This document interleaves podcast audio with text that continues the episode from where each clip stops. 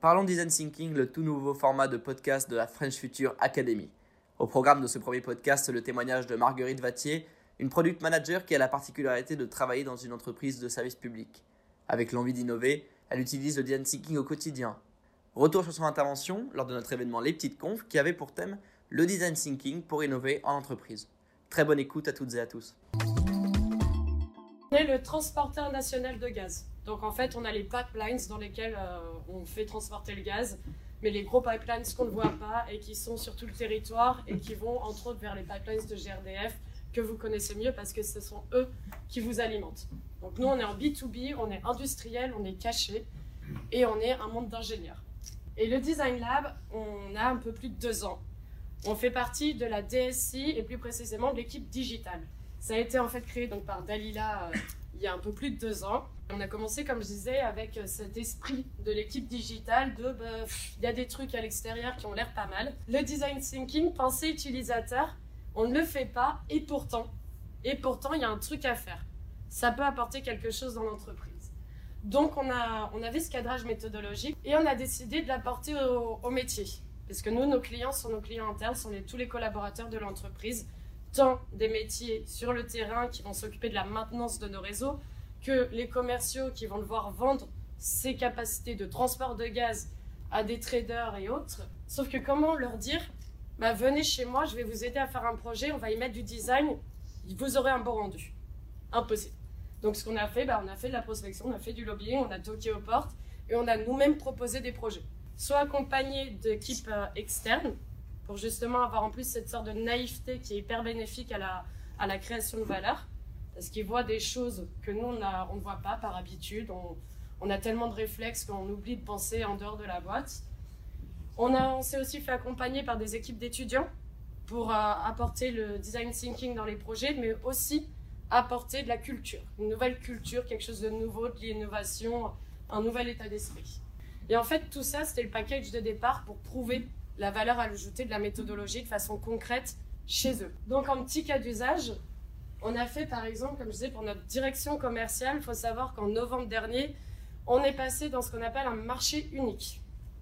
Donc voilà, il y a eu beaucoup de changements, mais des facteurs hyper techniques, industriels, complexes, qui changeaient l'offre pour les clients.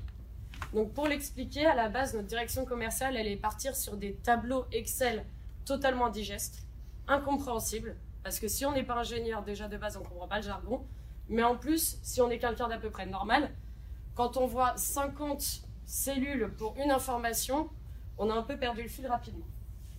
Donc ils sont venus nous voir et puis ça a été aussi demandé par la CRE, le comité de régulation européen des énergies, de, bah, faire quelque chose pour pouvoir faciliter ce, euh, changement au marché unique et travailler avec Terega, qui est notre équivalent dans le sud-ouest.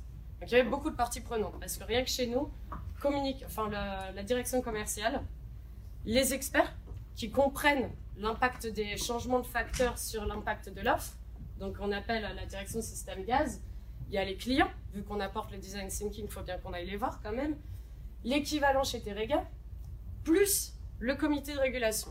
Donc ça fait du monde.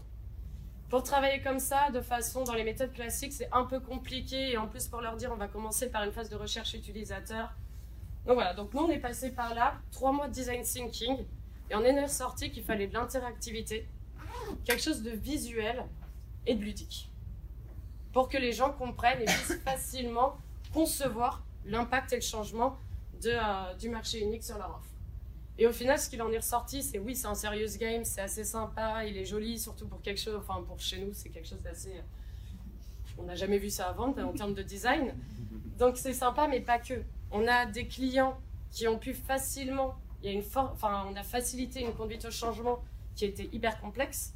Et on a surtout une collaboration productive entre je ne sais combien de parties prenantes, où les gens puissent s'entendre et avancer vite. Parce que comme on le sait, plus on est nombreux en général, plus ça peut prendre du temps. Qu'est-ce qu'on a fait en un an? On a vraiment eu un apport simplement, entre guillemets, simplement méthodologique.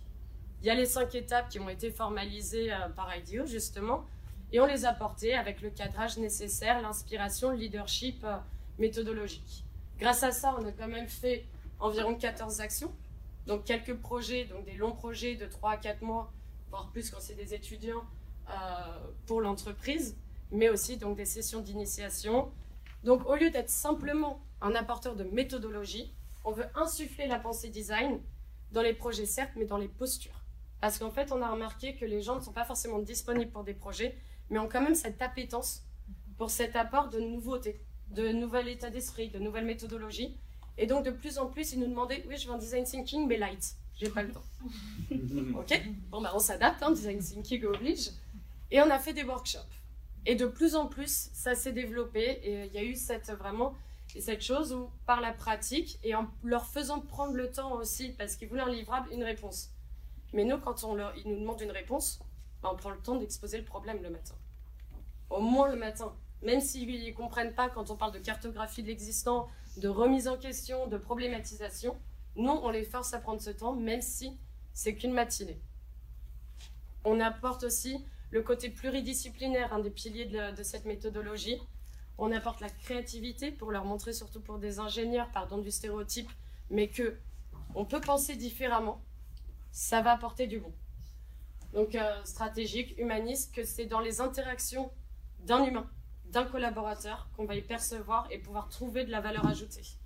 Et ça, c'est quelque chose d'assez nouveau pour des gens qui voient de la valeur ajoutée par des chiffres et des faits. On est surtout sur des clients tertiaires. Notre objectif, ça va être vraiment beaucoup plus d'aller sur le terrain et de leur montrer à eux aussi que cette méthodologie, cette posture peut leur apporter du bon. Et justement, je repasse sur les KPI. J'ai de la chance. Pour le moment, on ne m'en demande pas. Le COMEX ne m'en demande pas. Mais il va les falloir, et c'est vrai que c'est compliqué de leur faire comprendre que oui, on prend 3-4 mois pour un projet qui n'est pas industrialisé, qui reste qu'un prototype, parce que c'est simplement ce que je délivre, mais que ces 3-4 mois sont hyper importants, parce que sinon il aurait déjà dépensé des sous, et c'est justement le fail fast.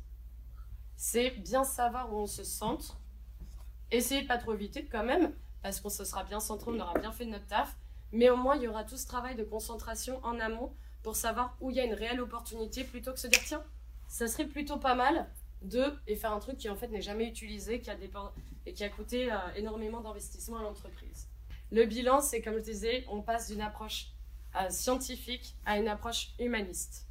On passe de A plus B plus C, et petit à petit on fait l'alphabet, pardon, à euh, quelque chose de beaucoup plus humain.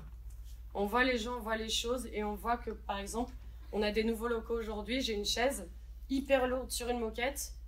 Elle n'a pas de roue, je ne peux pas la tirer. Plutôt que euh, ne pas le voir, je vais le comprendre parce que c'est une interaction. Je vais voir mes collègues qui vont aussi galérer et qui vont transporter. Tout ça, c'est des petites choses, mais c'est ce que nous permet la pensée design dans la vie de tous les jours. Et c'est ce que commence à percevoir pas mal de monde. Et la transversalité, quand même, est un enjeu. Et en fait, c'est ce que j'ai remarqué plus tard en travaillant, c'est que c'est pas tant l'innovation qu'on sort avec une valeur ajoutée centrée utilisateur qui est important chez nous. Ça, évidemment très important. Mais c'est cette collaboration qui est innovante chez nous, où on mélange des gens, on mélange des profils, on mélange des générations et on arrive à les faire s'entendre et à travailler ensemble de façon fun et créative pour une valeur ajoutée.